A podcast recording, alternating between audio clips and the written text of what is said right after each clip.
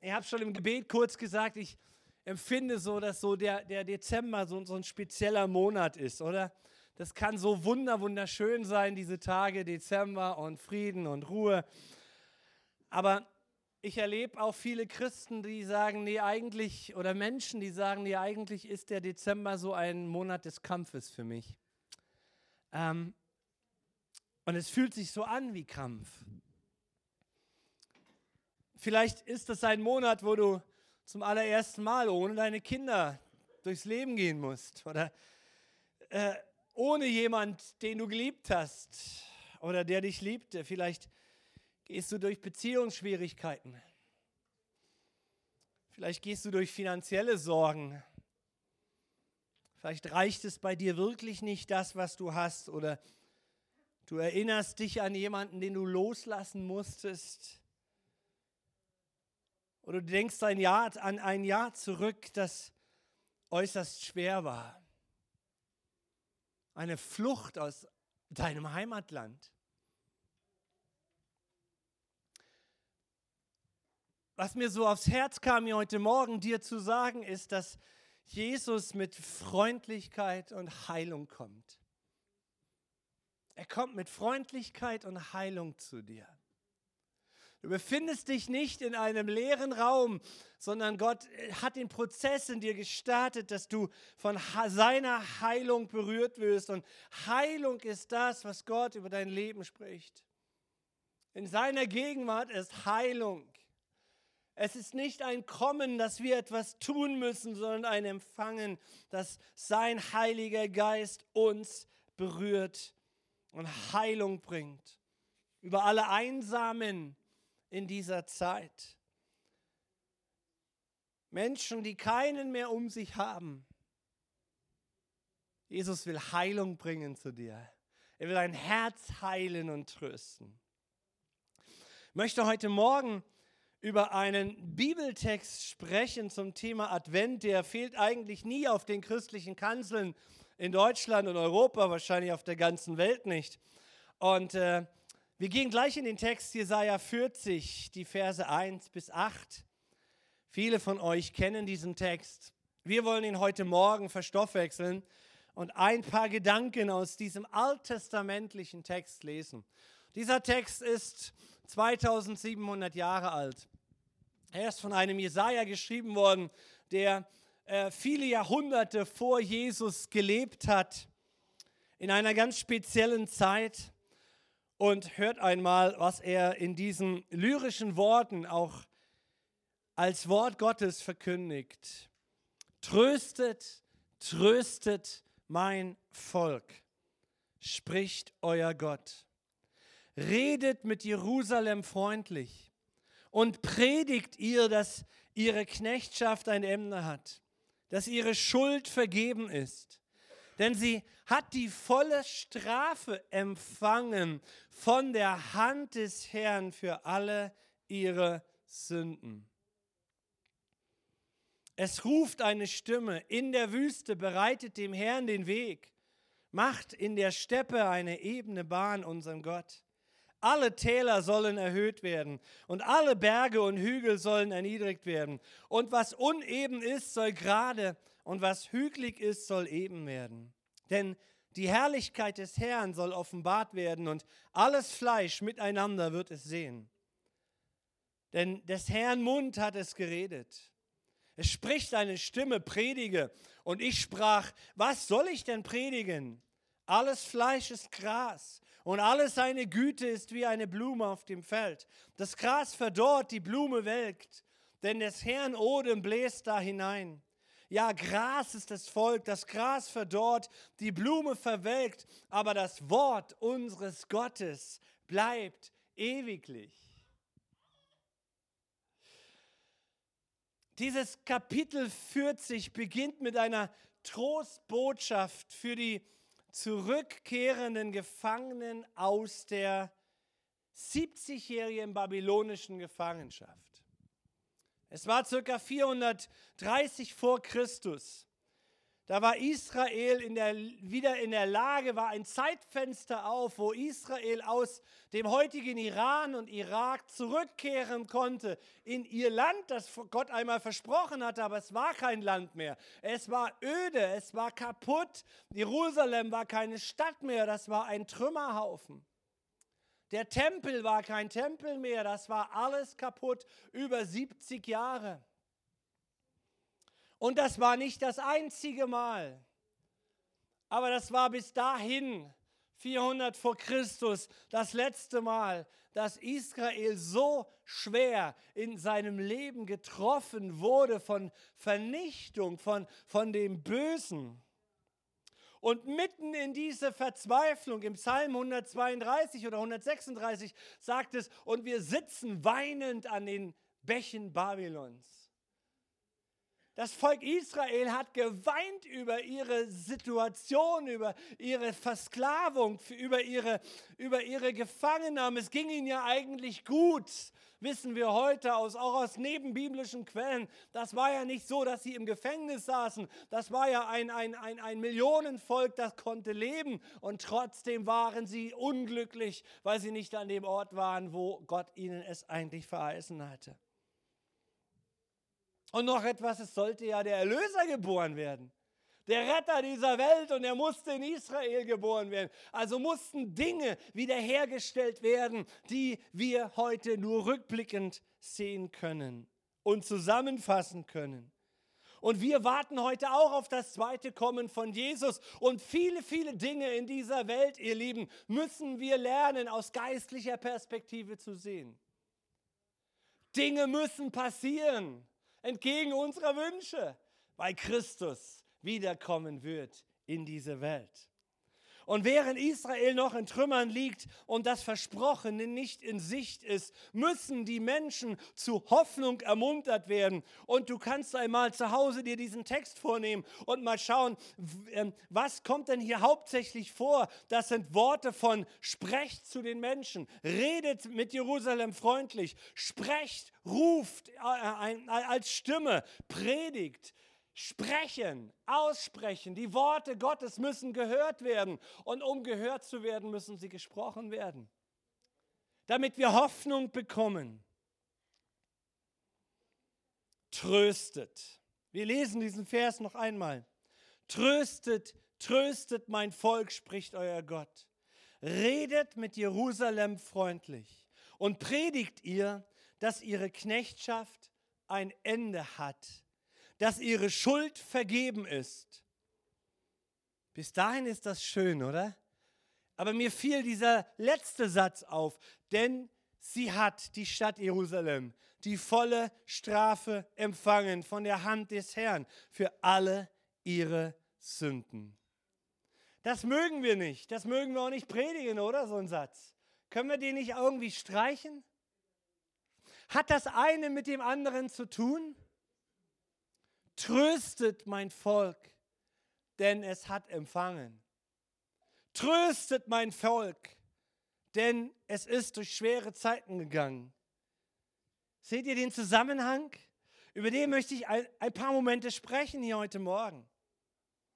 Es gibt zunächst in diesen Versen einen ganz klaren Auftrag, Gottes Volk zu trösten. Wenn wir uns begegnen als Christen, ist es unser Auftrag immer noch heute, uns zu trösten, uns zu ermutigen. Wir sind keine Gemeinde, die einander verdammt und verurteilt. Wir ermutigen, wir bauen auf, wir sprechen das gute Wort Gottes zueinander. Wir machen nicht ein Meeting und dahinter machen wir nochmal ein kleines Meeting, um dann die Menschen wieder zu zerreißen. Wir tun das nicht. Wir reden nicht hinter dem Rücken negativ über andere. Wir ermutigen, wir trösten einander. Wenn du bei Wikipedia reingehst, aber ich habe dieses Jahr schon so oft äh, Zitate gebracht, bringe ich mal aus meinen theologischen Materialien äh, die, die Begriffserklärung vom Wort Trost. Was heißt denn Trost? Trost heißt, dass wir Kummer und Sorgen lindern. Und Menschen, die unter Kummer und Sorgen leiden, emotionale Kraft geben. Das ist unser Job mit dem Heiligen Geist. Das ist das, der Heilige Geist. Der wird von Jesus Tröster genannt. Der, der Tröster kommt zu Menschen, die Kummer haben. Wir haben öfters in diesem Jahr über das Thema Sorgen gesprochen. Okay, das wollen wir heute mal ein bisschen ausblenden. Sprechen wir mal über Kummer. Warum hat ein Mensch denn Kummer? Weil ihm Dinge passieren, die ihm nicht widerfahren müssten. Und wenn wir uns diesen Text vornehmen, dann hat der Kummer Israels eine Ursache. Und wir müssen auch wissen und verstehen, wir müssen das wirklich verstehen, dass Israel ein besonderes Volk ist in dieser, in dieser Welt. Von allen anderen Völkern unterscheidet es sich, dass Gott dieses Volk erwählt hat, um an diesem Volk der Menschheit zu zeigen, wie ein Leben unter Segen zu führen ist. Okay? Das ist Israel gewesen.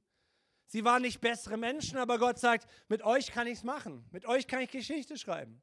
Mit euch kann ich äh, an zeichenhaft deutlich machen, was ich tun werde in dieser Welt. Und Israel hat es nicht verstanden. Und es geht nicht darum, dass wir es richten und sagen, geht ja gar nicht. Wir hätten es verstanden. Nein, wir auch nicht. So, und Israel hat von Gott Dinge gesagt bekommen, um gut zu leben, um gesegnet zu sein. Und der Kummer Israels hier an dieser Stelle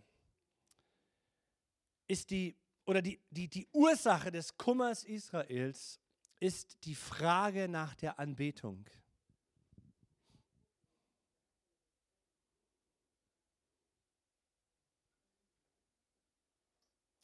Die Ursache für den Kummer Israels, warum es im Iran und im Irak verschleppt wurde, ist eine Frage der Anbetung. Israel wollte so sein wie alle Völker. Ich freue mich auf meinen Urlaub. Meine Frau und ich, wir fahren mit ein paar Freunden jetzt über Silvester nach Israel. Aber vor, das letzte Mal, als ich da war, sprach ich mit ganz normalen Juden. Die haben gesagt, wir verstehen die Welt nicht, wir wollen einfach so sein wie alle anderen Menschen auch. Aber es geht nicht. Weil Gott sagt, nee, ich habe dich erwählt. Geht es dir auch schon mal so als Christ, dass ich will doch eigentlich als Christ sein wie alle anderen auch. Und Gott sagt, geht nicht. Ich habe dich erwählt. Bestimmte Dinge sind No-Go. Es gibt No-Go-Areas. Da will ich dich nicht sehen, dass du dich damit beschäftigst. Geht nicht. Und Gott hat damals dem Volk Israel Dinge einfach aufs Herz gelegt. Aber die Menschen haben gesagt, nee, die Männer. Ja, Paulus, schimpft, Paulus sagt, ja, die Frau ist schuld an der Sünde da, Eva. Ja. Nee, die Männer, will ich mal heute betonen. die Männer. Die Männer haben gesagt, nee, die Schönheiten Israels von unseren Frauen reichen uns nicht aus. Die Ausländerfrauen sind viel hübscher. Lass uns die Ausländerfrauen heiraten. Ja, war denn Gott dagegen, dass, du, dass, dass ich eine ausländische Frau heiraten könnte? Nicht so eindeutig. Aber was die ausländischen Frauen gemacht haben, war eben der Punkt, sie brachten ihre Götter mit nach Israel. Geh mal ins Pergamon-Museum, da findest du noch die Götter, die sie überall mit sich hatten, kleine, große, aus Kupfer, wunderbar anzusehen. Haben wir alles wieder gefunden. Die Menschheit damals war voll mit Überzeugungen an ihre Götter und sie brachten sie in, nach Israel. Die Frauen hatten überhaupt kein Verständnis über den einen wahren Gott und ihre Zukunft, geschweige denn den großen Heilsplan Gottes. Sie hatten überhaupt keinen Plan. Und das ist oft unter Christen auch so.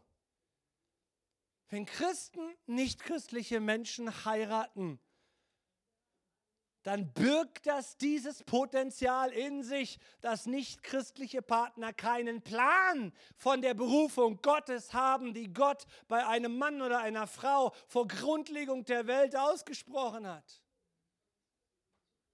Es ist dasselbe wie damals. Und sie brachten die Götter in ihr Land. Und die Propheten hielten Israel diesen Spiegel vor. Wenn du Jesaja 1 bis 39 liest, wenn du Jeremia liest, Warnungen über Warnungen. Und Israel fuhr, weil sie die Warnungen nicht beachten wollten, mit 180 km/h gegen die Betonwände ihres Volkes und Lebens. Und sie erfuhren die Konsequenzen ihres verkehrten Handelns.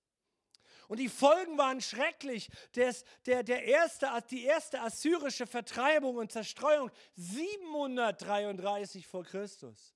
Das erste Mal, wo eine feindliche Macht Israel einfach in alle Winde zerstreute und verjagte.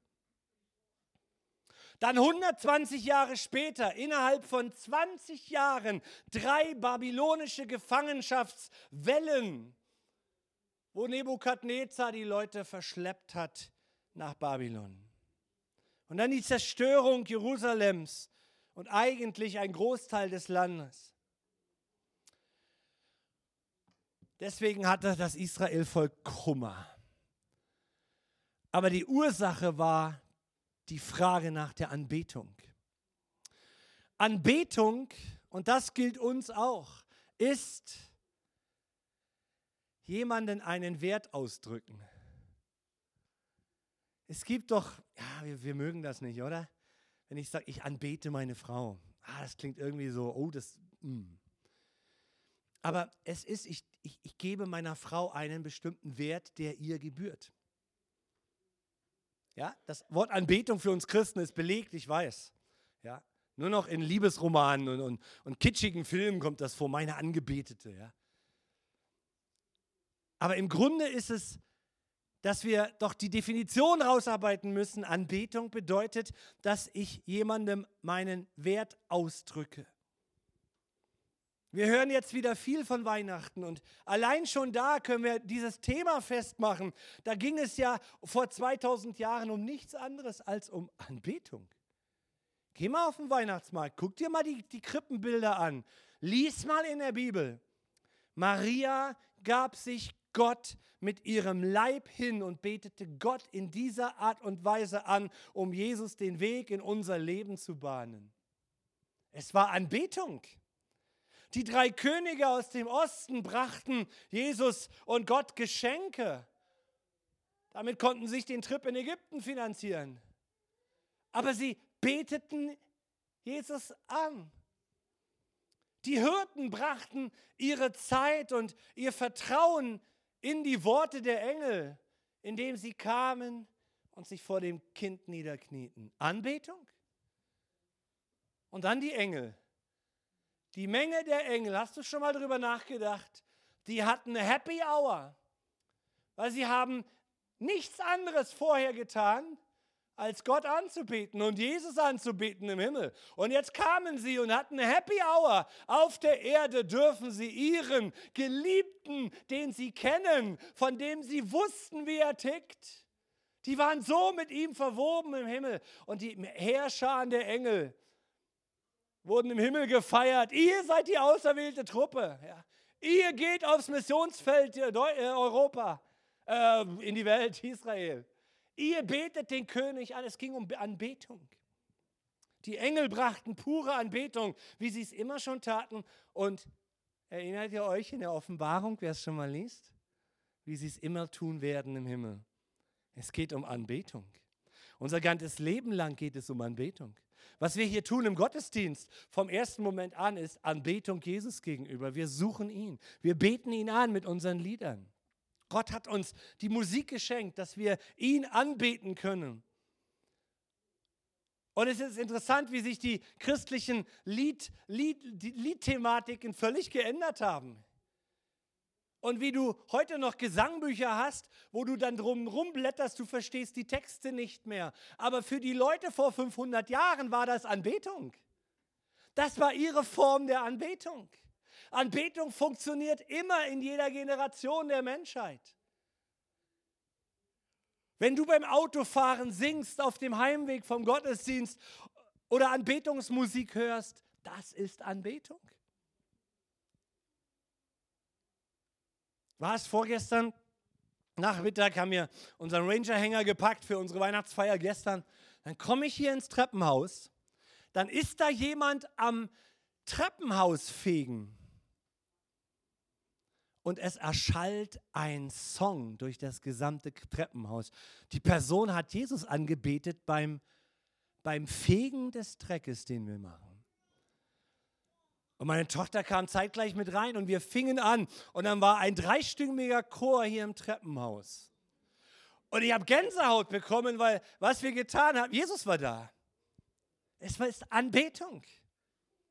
Ich gebe Gott einen Wert. Ich, ich singe ihm, weil er einen Wert für mich hat. Wenn du früh morgens in deiner stillen Zeit dich bemühst, Bibelverse auswendig zu lernen, was wir ja tun, oder? will gar kein Amen hören, weiß ja, wie es aussieht bei uns. Aber hey, das wäre doch mal ein Punkt. Ein Bibelvers pro Woche auswendig lernen und versuchst dir einzuprägen. Wenn du betest am Tisch über einem Bibelwort, das ist Anbetung. Du gibst Gott einen Wert.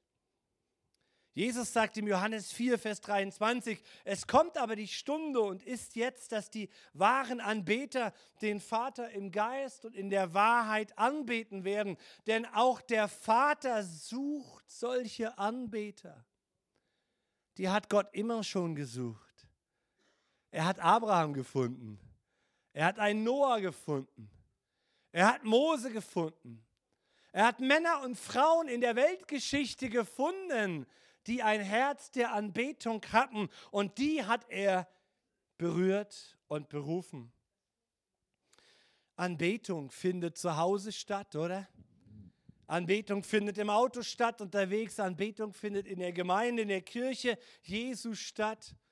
Meine Tochter ist gut in Indien angekommen heute Morgen. Die sind sie ja waren erst sieben Stunden äh, später in Amerika, jetzt sind sie vier Stunden früher. Die sind schon wieder längst fertig mit ihrem Gottesdienst. In Indien, da mittendrin, im Nachbarort opfern sie noch Menschen. Aber da, wo sie sind, ist eine 200-Mann-Gemeinde und sie beten Jesus an auf Indisch. Du verstehst kein Wort, aber du spürst, sie geben Jesus einen Wert. Und wir sind Teil der weltweiten Kirche Jesu. Tiefe Gemeinschaft mit Jesus führt zur Anbetung. Und Anbetung ist eine Quelle der Stärke, eine Quelle der Kraft. Das haben viele von uns doch erfahren, oder? Dass statt dass du meckerst, fängst du an zu singen und es ändert sich die Atmosphäre. Aber jetzt kommt es, wo wir in Dinge vertrauen, in Sachen vertrauen wo wir in Aktivitäten vertrauen, um uns Leben zu geben, um uns diese Quelle zu schaffen, damit wir profitieren, da beten wir es eigentlich an. Deswegen ist Anbetung eine Frage, mit der wir uns beschäftigen müssen. Und es führt immer zur Enttäuschung. Jedes Mal, wo wir einem Ding vertrauen, wo wir einer Sache vertrauen, wo wir einer Person vertrauen, führt es zu Enttäuschung. Ganz oft. Und da ist eine lange Liste, auch bei dir und bei mir, die uns einen Gottesersatz bringt, auch heute. In das wir uns im Laufe unseres Lebens verlieben und verlieren. Da entstehen im Laufe unseres Lebens Ziele, die wir verfolgen, Ideen, denen wir nachgehen. Und der Mainstream hilft uns. Und die Klimakrise hilft uns.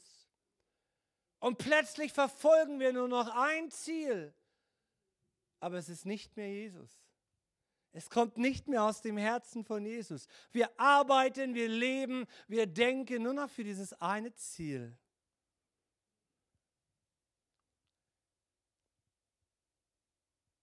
Weil wir ein Verlangen in uns haben, dadurch voranzukommen und unseren Wert dadurch zu bekommen.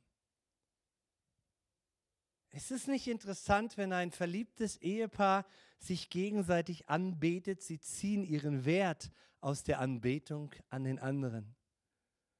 Ja, jetzt mal im Idealfall gedacht. Es tut mir so gut, meiner Frau zu sagen, dass ich sie liebe. Und Anbetung hat auch immer etwas zu tun damit, dass ich es formuliere. Wie viele Christen sind mir schon begegnet? Und ich kenne das ja selber in den Kreisen, in denen ich manchmal sitze und sitzen muss, von meinen Kollegen. Dass wir da einen Trend aufgebaut haben. Ich will das gar nicht kritisieren. Gestern Abend habe ich es auch wieder erlebt und ich habe es genossen, die Predigt bei den Rangern. Aber wir haben es wieder gemacht. Lass uns unsere Augen schließen und stille werden. Du kannst Gott in der Stille anbeten. Und Gott sagt, nee, mach ein Bekenntnis, sprich es laut.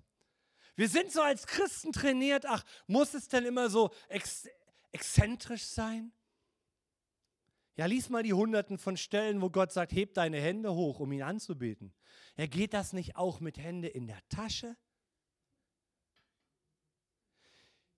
Ich bete Gott in meinen Gedanken an. Ich sage dir eins, ich bin 34 Jahre verheiratet. Meine Frau hätte mir das nie durchgehen lassen. Never, ever, nie da. Wenn ich sage, Schatz, ich habe dir niemals einen Blumenstrauß mitgebracht. Ich habe dir niemals gesagt, dass ich dich liebe, aber du musst wissen, in meinen Gedanken tue ich das jeden Tag. So, Nee, die Anbetung muss gezeigt werden. So sind wir als Menschen geschaffen. Auch in unserer Beziehung mit Christus. Weißt du, wie schwer es mir fiel? War, wie alt war ich da? 18, 20? In dieser sogenannten charismatischen Bewegung. Ich kam da rein. Lass uns Gott an, anbeten mit den Händen erhoben. Weißt du, wie schwer es mir fiel? Ja. Ist das okay? Und also, wie lange habe ich gebraucht, bis meine Hand auf Schulterhöhe war. Ja? Und dann guckst du rum, dass dich ja keiner sieht. Was geht da ab? Junge verliebte Pärchen knutschen sich überall in der Öffentlichkeit. Sie zeigen ihre Liebe, so, so wie es geht irgendwo. Wir reizen die Grenzen aus. Aber in der Kirche werden wir irgendwie alles nur imaginär. Nicht drüber reden. Freunde, wir leben sowieso in dem Zeitalter der Toleranz und ich bin für Toleranz. Also lass uns auch die Welt um uns herum ein bisschen quälen mit unserem Jesus. Die dürfen es hören, dass Jesus lebt und dass Jesus wiederkommt und dass ich Erfüllung in meinem Leben gefunden habe hier in Deutschland. Ich bete ihn an, ich gebe Jesus meinen einen Wert. Da ist eine lange Liste, die uns einen Gottesersatz gibt. Dass wir uns im Laufe unseres Lebens in Dinge, in Ziele, Dinge verlieben, weil wir einfach ein Verlangen haben. Wir finden es wert, bestimmte Lebensweisen zu tun und dann richtig leidenschaftlich darin und wir werden immer wieder enttäuscht. Es repräsentiert sich vor uns als eine Quelle, eine Ressource, die uns Wünsche erfüllt. Wir denken, wir machen Dinge richtig. Und wenn du immer etwas gefunden, wenn immer du etwas gefunden hast oder jemanden gefunden hast, dann mag sich das anfühlen, als hättest du es gefunden, aber es ist nur ein Ersatz anstelle des wahren, einzigen Gottes, des Schöpfers von Himmel und Erde, von jedem Leben. Gottzentrierte Anbetung rettet uns von falschen Göttern und von allem, was uns nicht wirklich erretten und befreien kann. Gottzentrierte Anbetung rettet uns vor dem Götzendienst. Deswegen glaube ich, dass der Kummer des Volkes Israel eine Frage nach ihrer Anbetung war. Und ich glaube, dass so mancher Kummer in meinem Leben eine Frage meiner Anbetung war. Wen bete ich an? Wem gebe ich oder was gebe ich einen Wert? Und Eltern weinen über ihre Kinder, weil sie 17 Stunden am Tag an den Social-Media-Geräten hängen. Anbetung.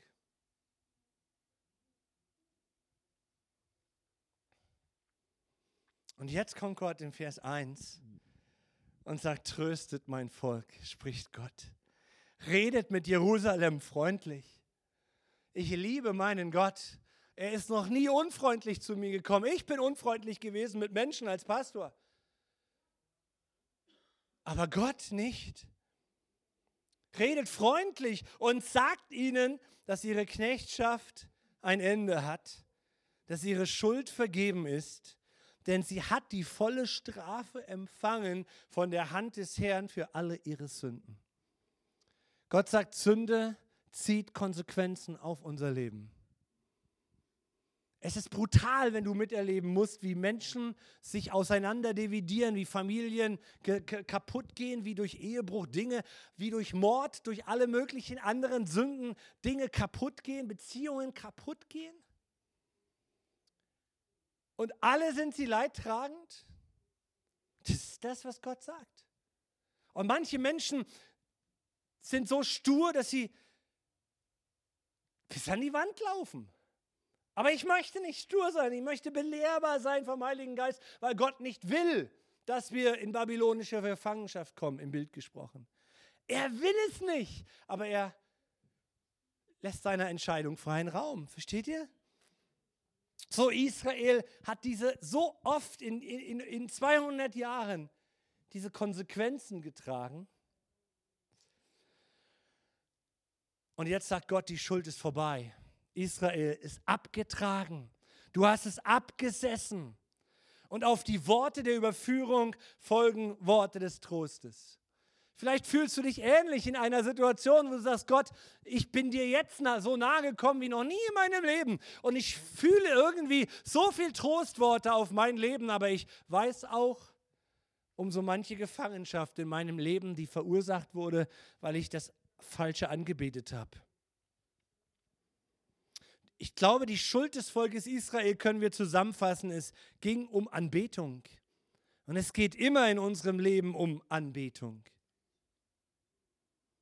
Da heißt es in Hosea 6, Vers 1, der Herr hat zerrissen, der Herr wird auch wieder heilen.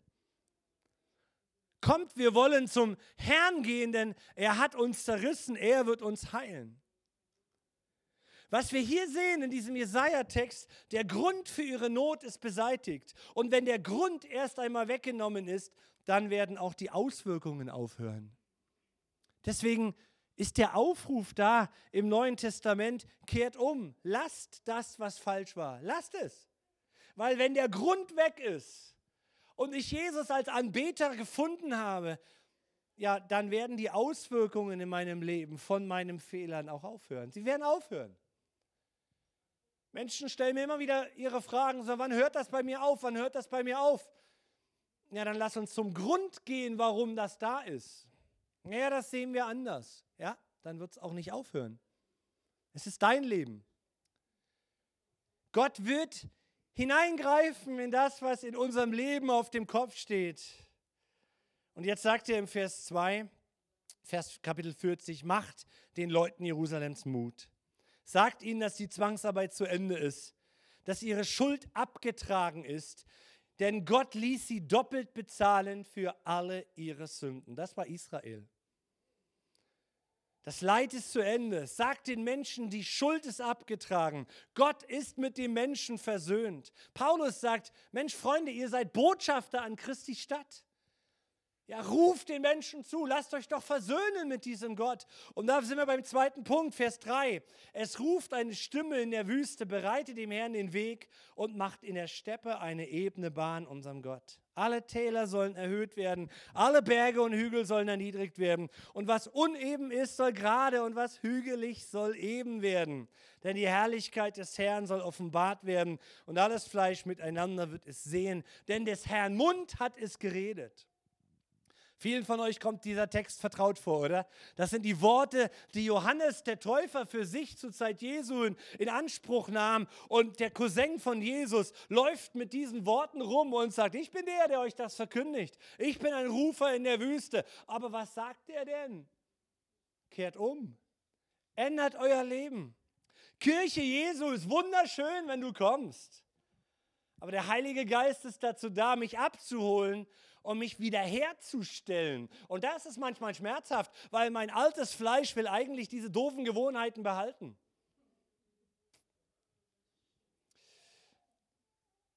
Johannes der Täufer erfüllt diese Rolle als Vorläufer beim ersten Kommen Jesus. Aber weißt du, wenn Jesus wiederkommt, passiert das Gleiche. Das Wort will erfüllt werden. Da sind heute Milliarden von Rufer, die sich rufen lassen, die der Welt sagen, Leute, kommt, kehrt doch um zu Gott. Jesus ruft euch.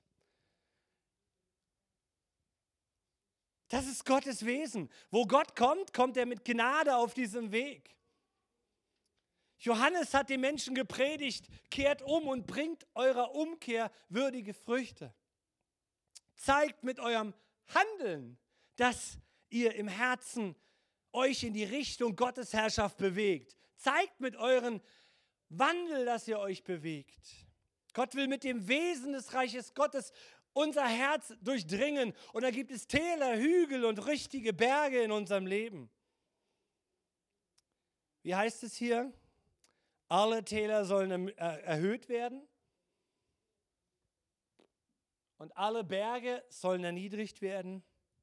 Was uneben ist, soll gerade werden und was hügelig ist, soll eben werden.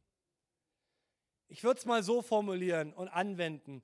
Diejenigen, die durch Mutlosigkeit daran gehindert sind, weil sie im Tal sind, Trost durch Jesus zu bekommen, diese Täler sind zu erhöhen, bitteschön indem du das Wort Gottes in dein Leben sprichst und sagst, ich bin keine Blattlaus auf dieser Welt, ich bin kein Mauerblümchen, ich bin nicht ein verlorenes, aufgegebenes Wesen, ich bin geliebt von Gott und schon fängt an, sich dein Tal zu füllen. Gott sagt, höre, was ich über dich denke und lerne so zu denken, wie ich über dich spreche. Der Mund des Herrn hat's geredet. Und kein Wort wird leer zu mir zurückkommen, sagt Gott, sondern es soll geschehen, was ich gesagt habe. Was soll denn geschehen, dass du wiederhergestellt wirst in deinem Wert, indem du ihm Anbetung gibst? Im Anschauen seines Bildes werden wir verwandelt. Diejenigen, die mutlos durch Mutlosigkeit gehindert werden, Trost vom Heiligen Geist zu bekommen. Menschen, die mutlos sind, die deprimiert sind, die können das nicht annehmen. Ich begegne manchmal Menschen, wenn ich denen dann was schenke, eine Woche später kam ein Nachbar zurück. Ich sage, wieso, wieso bringen Sie mir dann das? Na, Sie haben mir doch was geschenkt. Das muss ich doch wieder gut machen. Das war ein Geschenk. Ich will nicht, dass du etwas gut machst. Ich will dich segnen einfach. Aber nee, wir sind so angelegt. Gott liebt mich. Nee, das kann ich nicht annehmen. Ist auch so frommer Stolz. Das ist Stolz. Diejenigen, die durch stolze Gedanken abgehalten werden, dann sind wir beim Berg, von Christus getröstet zu werden, weil sie anderes anbeten, weil sie Dinge anbeten, einen Wert geben, Dingen einen Wert geben, der ihr Mittelpunkt wird, der ihr Lebenszentrum wird. Jesus ist das Lebenszentrum, auch in christlichen Kreisen. Es ist nicht in den Himmel zu kommen, mein Zentrum. Es ist nicht, Mitglied im tausendjährigen Reich zu werden. Das ist eine Irrlehre. Jesus ist mein Zentrum. Jesus zu haben, Jesus zu kennen, das ist mein Zentrum. Mit ihm unterwegs zu sein. Diese Berge und Hügel müssen wir erniedrigen. Und Stolz ist so übel. Stolz ist. Denkst du, der Stolz wird sagen, du bist stolz? Das ist so schwer. Das ist so schwer. Kennst du Menschen in deinem Umfeld, wo du empfindest, boah, der müsste einfach mal, der müsste mal blicken, wie er rumläuft. Aber er blickt es nicht. Ich hoffe nicht, dass du oder ich es sind, über die wir gerade geredet haben. Das ist unser Blindspot. Wir alle haben einen blinden Fleck. Wir alle. Das, das, ist, das ist die Demut, mit der wir auf dieser Erde rumlaufen müssen. Du hast Dinge, die du einfach nicht checkst. Und jemand, der beste Freund kann kommen und dir das sagen, du checkst es nicht. Und ich genauso. In der Fachsprache heißt das Blind Spot, der blinde Fleck. Gewöhn dich dran. Vielleicht hören einige das zum ersten Mal. Was, ich habe einen blinden Fleck? Ja? Das ist die Demütigung, mit der wir geschaffen worden sind auf dieser Erde. Deswegen ist Korrektur so kostbar. Wenn ich die Emotionen zur Seite legen kann und mal die Fakten mir anschaue und anhöre. So schlimm bin ich doch gar nicht. Nee, so schlimm nicht. Aber, ja, wie sie immer sagen, so schlimm bin ich doch gar nicht, wie sie immer sagen. Kennt ihr diesen Spruch? Nee, sicher, so schlimm nicht. Aber wenn wir mal da bei der Kritik mal einfach für uns mal bleiben würden und sagen, was sagt mir das denn? Herr, kannst du mir mal meinen Blindspot irgendwie nahe bringen? Ich weiß nicht, was der Heiland sagt, ob er auch sagt, nee, kann ich nicht. Ich weiß es nicht. Ich weiß nur, dass das sehr, sehr schwer ist in unserem Leben. Und das demütigt uns alle, dass wir uns nicht übereinander überheben. Amen. Und dass wir Korrektur zulassen. Diese Berge müssen erniedrigt werden, damit Gott kommen kann. Vorurteile, Zweifel gegen Gottes Wort, die gehegt sind, wer gegenüber, ihm gegenüber gefühllos oder unempfänglich ist. Das ist dieses Unebene, dieses Wackelige da, wo die Autos kaputt gehen. Meine Tochter brauchte acht Stunden mit dem Bus, um 90 Kilometer in Indien zu bewältigen. Weißt du, wo du bist mit acht Stunden Autofahren auf der Autobahn? Es ist ein Unterschied, ob die Straße gerade ist oder ob ich durch geholpriges Zeug fahren muss und einen Allradantrieb brauche und dann trotzdem noch einen Achsbruch habe. Deswegen sagt Gott, Mensch Leute, macht doch euer Leben gerade. Macht doch gerade Bahn. Und Zweifel, sagt die Bibel, ist, es ist so hin und her, ja, so ich weiß nicht genau. Und ja, ich glaube, Zweifel gehören zum Glauben dazu. Weil sonst kann sich Glaube gar nicht sichtbar machen. Ich muss in mir unterscheiden können, was sind Zweifel und was ist Glaube. Dazu brauche ich die Zweifel, natürlich. Aber ich folge ihnen nicht, sondern ich folge dem Glauben, der Vertrauen ausdrückt auf Gottes Wort. So, Anbetung ist die Frage unseres Lebens und auch die Frage von Weihnachten und Advent. Und ich mache uns Mut, dass wir Gott lernen, laut anzubeten. Darf ich uns zum Schluss noch die Apostelgeschichte vorlesen aus Kapitel 16. Paulus und Silas sitzen im Knast. Bei Ratten, bei verfaultem Stroh, bei den Exkrementen, die da irgendwo in der Ecke liegen, sie sind am Verrotten mit ihren Gefangenen, weil sie von Jesus nicht die Klappe halten können. Sitzen sie dort im Knast. Und ihr kennt die Geschichte. Um Mitternacht rum fängt Paulus und Silas an, Jesus innerlich anzubeten. Still und leise. Nur für sich. Gott, du weißt, wie schwer ich es habe in meinem Leben. Dass ich jetzt nicht singen kann Hättest du mich nicht in diese prekäre Lage gebracht, wäre ich jetzt besser drauf mit Lobpreis. Gott, du musst dir erstmal mein Klagelied anhören. War das so? Wir lesen mal die Wahrheit. Ab Vers 25 um Mitternacht aber beteten Paulus und Silas und lobten Gott und es hörten sie die Gefangenen. Und plötzlich geschah ein großes Erdbeben, sodass die Grundmauern des Gefängnisses wanken und sogleich öffneten sich alle Türen und alle Fesseln fielen von ihnen ab. Wo angebetet wird, kommt Befreiung. Wo angebetet wird, wird dein Umfeld nicht kalt gelassen. Wenn du ein Anbeter bist von Jesus, spüren das die Menschen um dich herum, weil du warst nicht wieder in der Sauna oder beim Esoterikclub und hast irgendwelche Kräfte inhaliert, sondern du hast Jesus, seine Energie in dein Leben bekommen im Anschauen von ihm, weil du ihm wieder einmal ein paar Minuten den Wert gegeben hast den er in deinem Leben hat. Laut und deutlich und klar. Laut. Gott tut Wunder, wenn wir anbeten. Was gab es für die Diskussionen in den 80er und 90er Jahren der christlichen Kreise? Mann, ein Schlagzeug hat doch in der Kirche nichts zu suchen. Da muss es still zugehen, leise. Man muss einen Wettbewerb haben, wer hat am längsten geschlafen an diesem Gottesdienst. Aber laut, die verrückten Christen da, und dann heben sie die Hände und dann tanzen sie. Ist doch irre. Und Gott sagt, so habe ich dich geschaffen, dass du Emotionen hast, dass du authentisch bist. Und wir Deutschen haben da unsere Probleme. Ich weiß, wir lieben diese Stille. Deswegen gibt es auch eine halbe Stunde Stille im Himmel. Und Reinhard Bonke war der Meinung, diese halbe Stunde, halbe Stunde äh, im Himmel, ähm, da ziehen die deutschen Christen ein. Das war immer sein Witz, wenn er nach Deutschland zurückkam. Die Kirche Jesu in Deutschland, still und leise rieselt der Geist. Ich liebe dieses Wort. Ich liebe dieses Wort. Auch was Paulus dann in Ephesern schreibt, betrinkt euch nicht mit Wein, sondern werdet voll Geistes und betet an in, in, in Zungen und in, Geist, in natürlichen Liedern. Und da ist ein Unterschied zwischen Berauschen und Anbetung.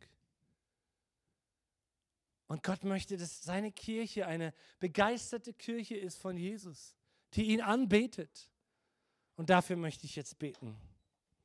Du wirst es erfahren, der Segen kommt prompt. Ich liebe es, dass bei Paulus just in time ein Erdbeben kam. Ich habe schon gesagt, ich bereite mich jetzt vor auf meine Reise nach Israel und da muss man auch etwas über Erdbeben lesen, weil Israel ein zukünftiges Erdbebengebiet ist. Hast du das gewusst? Die Seismologen haben Bohrungen gemacht am Toten Meer und sagen, das große Ding, das muss kommen und Israel ist nicht vorbereitet. Und die Bibel spricht davon, wenn Jesus kommt, dann spaltet sich der Ölberg. Dann geht es dort ab im Kidron-Tal.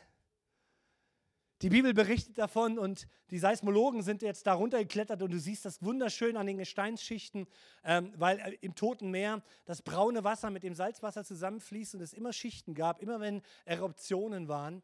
Und äh, die, die Forscher sind in der Lage, jetzt dort tief zu bohren und sie können berechnen, dass um die, um die Zeit des, des, des Sterbens von Jesus rum ein riesiges Erdbeben war in Israel. Ja, das habe ich schon gelesen in meiner Bibel. Just in time. Und der Vorhang zerreißt. Und die großen Experten sagen, Israel, ihr müsst euch vorbereiten, weil es kommt ein wahnsinniges, gigantisches Erdbeben auf euch zu. Ja, das lese ich auch in meiner Bibel. Und ich möchte dabei sein. Wenn Jesus wiederkommt, du auch, ich möchte dabei sein. Ich will das sehen. Wegen mir, Philippus Airline vorher, ist mir alles wurscht, ist mir alles wurscht. Ich will es sehen. Ich möchte so gerne die Generation sein, in der Christus ein neues Kapitel aufmacht. Ist die Welt nicht reif für das Kommen von Jesus? Und solange bis er kommt, haben wir eine Botschaft, dass wir Menschen trösten und sagen, dieser Erlöser, über den hier vor 700 Jahren vor Christus gesprochen ist, oder 400, dieser Erlöser ist gekommen in Jesus. Und jeder, der ihn annimmt, wird errettet werden. Lass uns zusammen beten. Jesus, wir möchten Menschen sein, die dich in der Wahrheit anbeten. Und ich möchte dich bitten, dass du deinen Heiligen Geist über deine Gemeinde bringst, auch über mich und über uns, dass wir einmal wieder neu durch unser Leben gehen, wenn es sein muss. Dass du uns alle unseren kleinen und größeren Lieblingsgötzen zeigst, die wir so aufgebaut haben im letzten Jahr oder in den vergangenen Jahren oder schon immer hatten und pflegen, denen wir so viel Wert, so viel Zeit, so viel Geld, so viel Kostbarkeiten geben, denen wir Anbetung bringen diese heiligen Kühe in unserem Leben, Gott. Heiliger Geist, überführ uns. Auch wir leben in dieser Botschaftsreihe. Kehrt um und zeigt mit euren Taten, dass ihr Gott anbeten wollt. Dass Gott die Krönung ist in eurem Leben. Heiliger Geist, führe uns als Gemeinde, als Kirche Jesu zu dieser echten Anbetung unseres Herzens, die uns bewahrt, anderen Göttern Raum zu geben in unserem Leben. Jesus, du stehst über allem. Über allen Trends dieser Zeit, über allen Erkenntnissen dieser Zeit, du stehst über allem her. Und wir möchten nicht Dinge und Sachen und Menschen anbeten, durch die wir wieder verletzt werden, sondern wir wollen dich an erste Stelle stellen. Dann sagst du, trachtet zuerst nach dem Reich Gottes und all das andere fällt euch zu. All das andere, worum wir ohne dich kämpfen wollen, fällt uns wie eine Nebensache zu. Beseitige in uns Kummer, indem wir die Anbetungsfrage klären, Heiliger Geist. Und wir möchten wie die Engel, wie Maria, wie die Hirten, wir möchten nicht nur zur Weihnachtszeit, wir möchten unser ganzes Leben in Anbetung für dich, lieber Gott, verbringen. Denn du bist unser König. Du sollst unser König sein.